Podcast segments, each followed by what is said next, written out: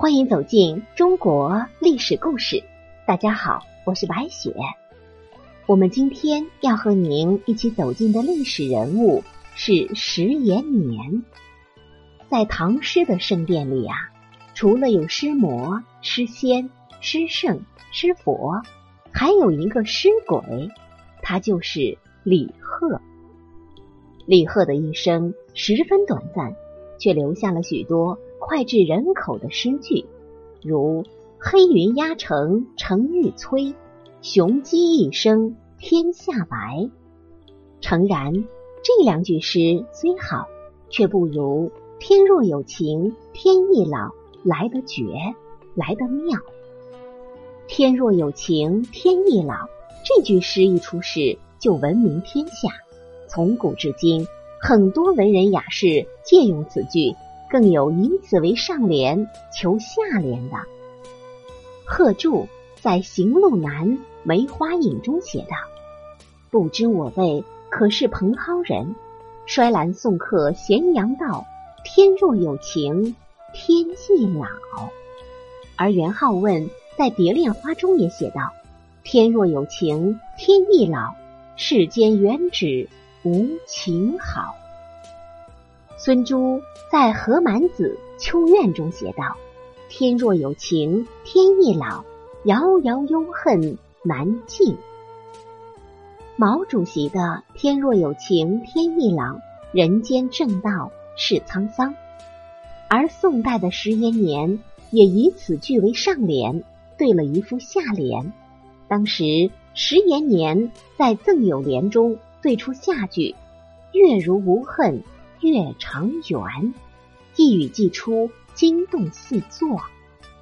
李贺用“天若有情天亦老”隐喻生长兴衰，而石延年则用“月如无恨，月长圆”做对句，不仅词性声律等恰相对仗，而且意境深远，与上两句相连配，自然融为一体。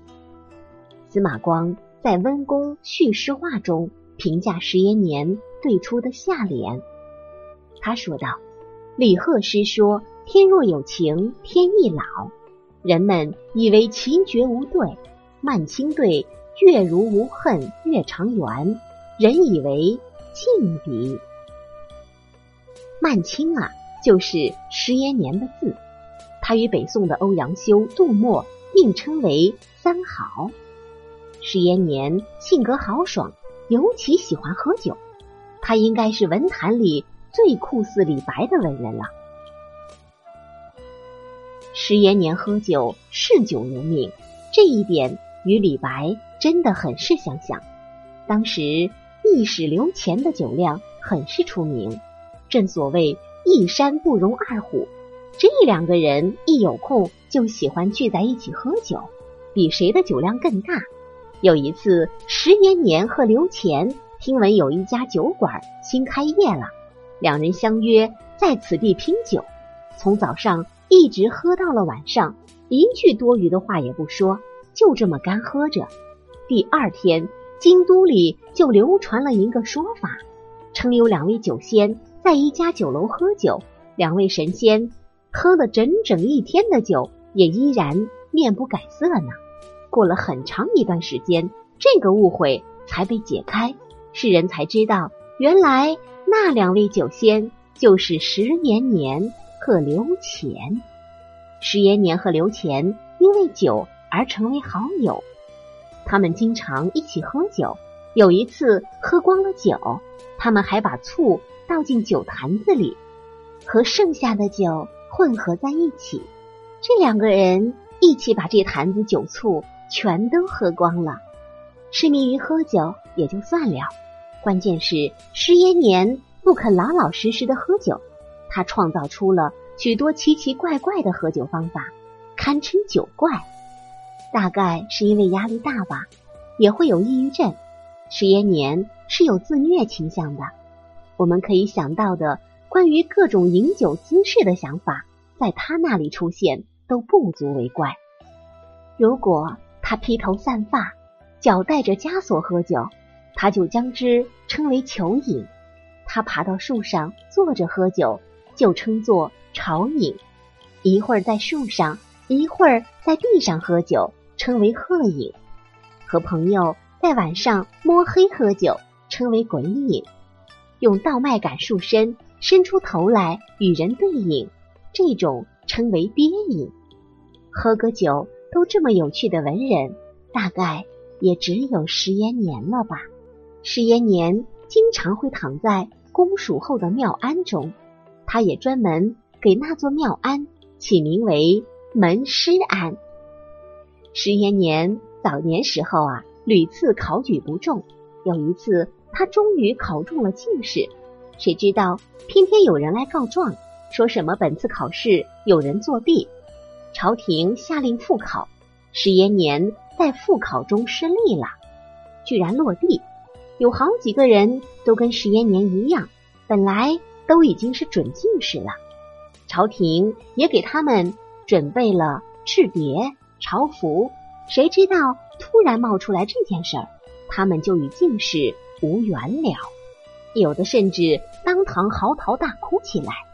石延年遇到这件事儿，倒是没有很伤心的样子，他若无其事的将东西还给了朝廷，做了一首。偶成，年去年来来去忙，为他人做嫁衣裳。仰天大笑出门去，独对春风舞一场。当然了，石延年最后还是从事了。他曾经上书皇帝，说现在全国的人不知道战争的滋味，已经三十多年了，请国家认真的做好。对辽和西夏两个边境的防御，皇帝命令他到河东去征集乡兵，他一共征得十几万。皇帝对他的建议非常赞许，并加以采纳。对于石延年，皇帝是真心的比较宽纵他。北宋掌管国家典籍图书的秘书省官衙西侧，离大庆殿十分接近，有一个角门互通。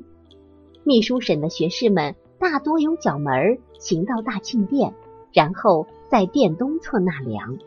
有一天，宋仁宗从大庆殿里经过，看见有一个醉汉卧躺在台阶上，随从正准备把那个人喊醒，并将其赶跑。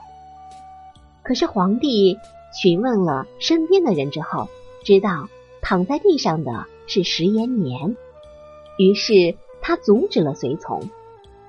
不要吵醒他，然后绕道而过。可见宋仁宗还是非常惜才之人。石延年举止放荡。有一次，他乘马游览报名寺，牵马的人一个不小心，马儿受到惊吓，石延年不慎坠马落地。侍从们见主子摔了下来，惊慌不已，立刻把人搀扶上马鞍。行人都以为石延年要大发雷霆，谁知道他却只是拍了拍身上的灰尘，笑着对牵马的人说：“幸好我是石学士，若是瓦学士，岂不早就被摔碎了？”这一句话引得围观的行人哈哈大笑。石延年以一个玩笑化解了这场意外，也没有怪罪牵马之人，足见其心胸之大。石延年就是这样一个人，为人放纵不拘，崇尚庆节，读书小通大义，做文章进谏有力。在天圣元宝年间，曾雄盛一时，而且他的书法绘画也有极深的造诣，笔画劲道，严筋留骨，特别倾慕古人的奇节尾行和非常之功。宋仁宗爱惜他的才能，屡次劝他戒酒，但是石延年却不听，最后竟酗酒成病，中年早卒，享年四十七岁。流芳千古又能如何？一处万年又如何？纵然一生起起伏伏，最放不下的还是酒。石延年死后多年。依然有许多文友发文纪念他，痛哭不止。著名的有苏舜钦的《哭曼青》，梅尧臣的《吊石曼青》，以及欧阳修的《记石曼青文》等。曼青死后，一眼和尚感到十分寂寞，不知去往。后来听说东南地区山水美景，在那儿高峰悬崖、峭拔险峻，长江波涛汹涌，很是壮观，就独自一人出去解闷了。这样一个诗坛怪才。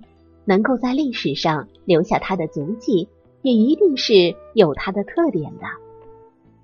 好了，朋友们，本期的故事就结束了，感谢您的收听。